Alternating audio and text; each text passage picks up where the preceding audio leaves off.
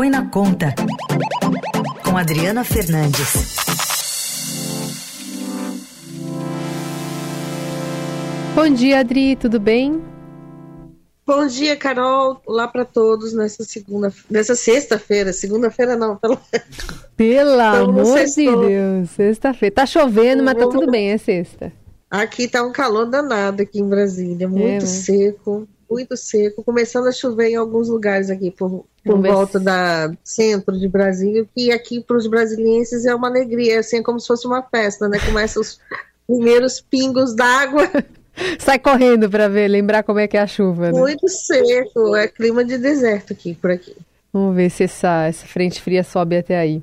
Adri, tomara, um dia depois da, da Câmara aprovar, né? Ontem foi a vez do Senado passar a medida provisória que reajusta o salário mínimo para R$ 1.320 e estabelece também uma política de valorização permanente para o piso, que terá como referência a inflação e o PIB consolidado nos últimos dois anos referendando, portanto, o, o, o clima né, de celeridade ou de, de acordos né, que foram firmados para essa matéria passar.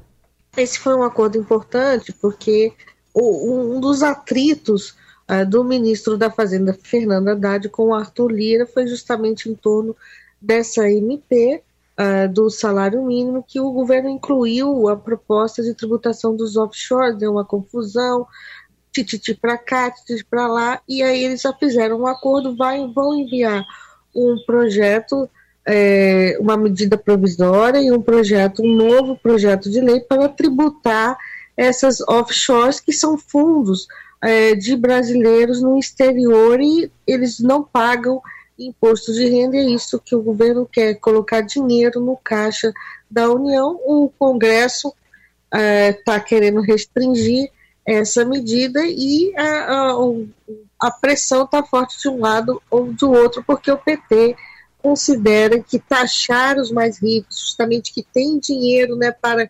colocar no exterior, mandar recursos para o exterior para esses fundos, muitos deles, na maioria, né, em paraísos fiscais, é, é, é, é importante.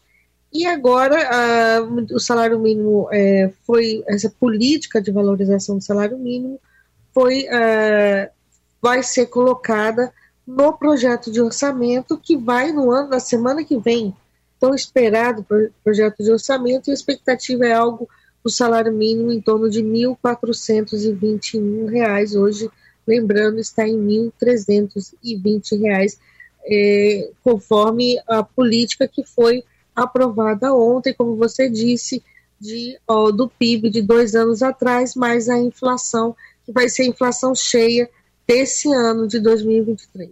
Por isso que o valor certo mesmo só será conhecido em janeiro de 2024, é, quando tiver já fechada a inflação deste ano.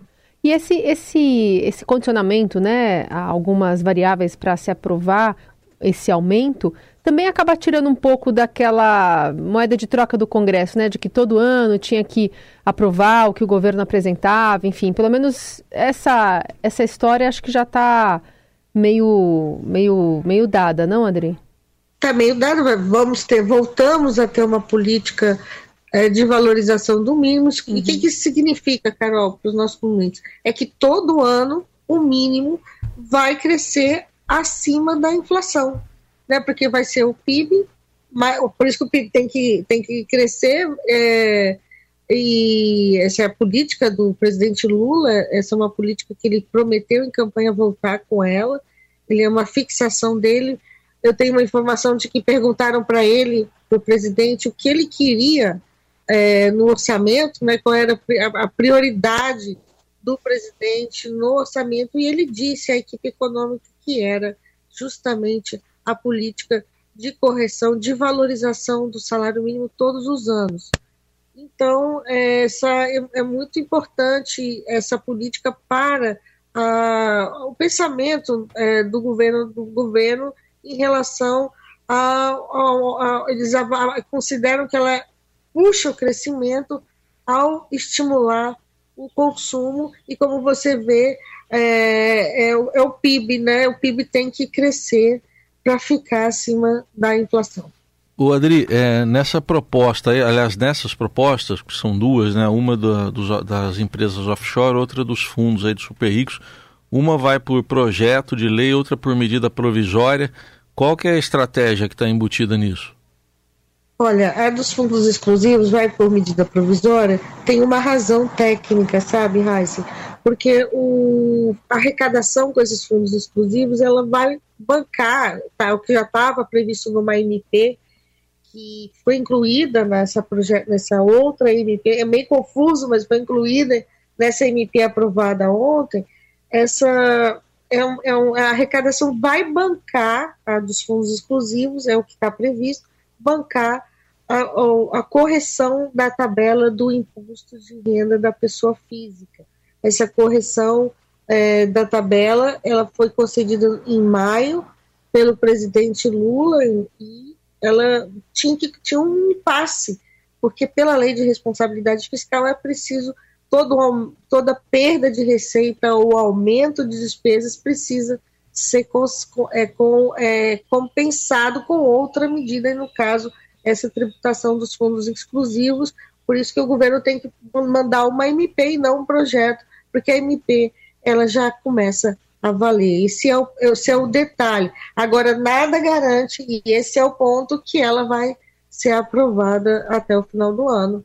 É, como deseja o ministro Haddad, a gente está vendo agora uma disputa muito forte em torno das medidas que vão sustentar a promessa do ministro de zerar o déficit das contas públicas. Vamos lembrar que desde 2015 uh, o, o, governo vem nessa luta de eh, melhorar uh, o resultado das contas do governo, muitos anos de déficit.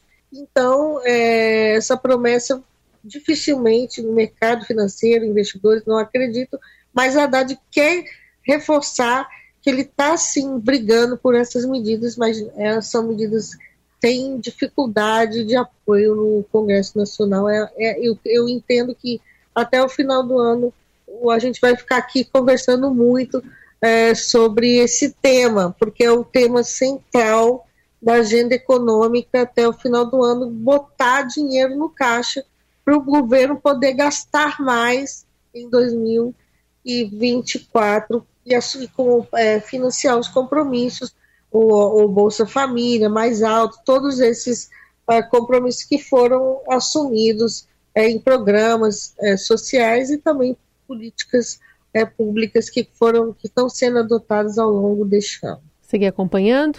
Essa é a Adriana Fernandes, volta na segunda-feira ao Jornal Dourado. Bom fim de semana, viu? Bom fim de semana, Carol e Raça.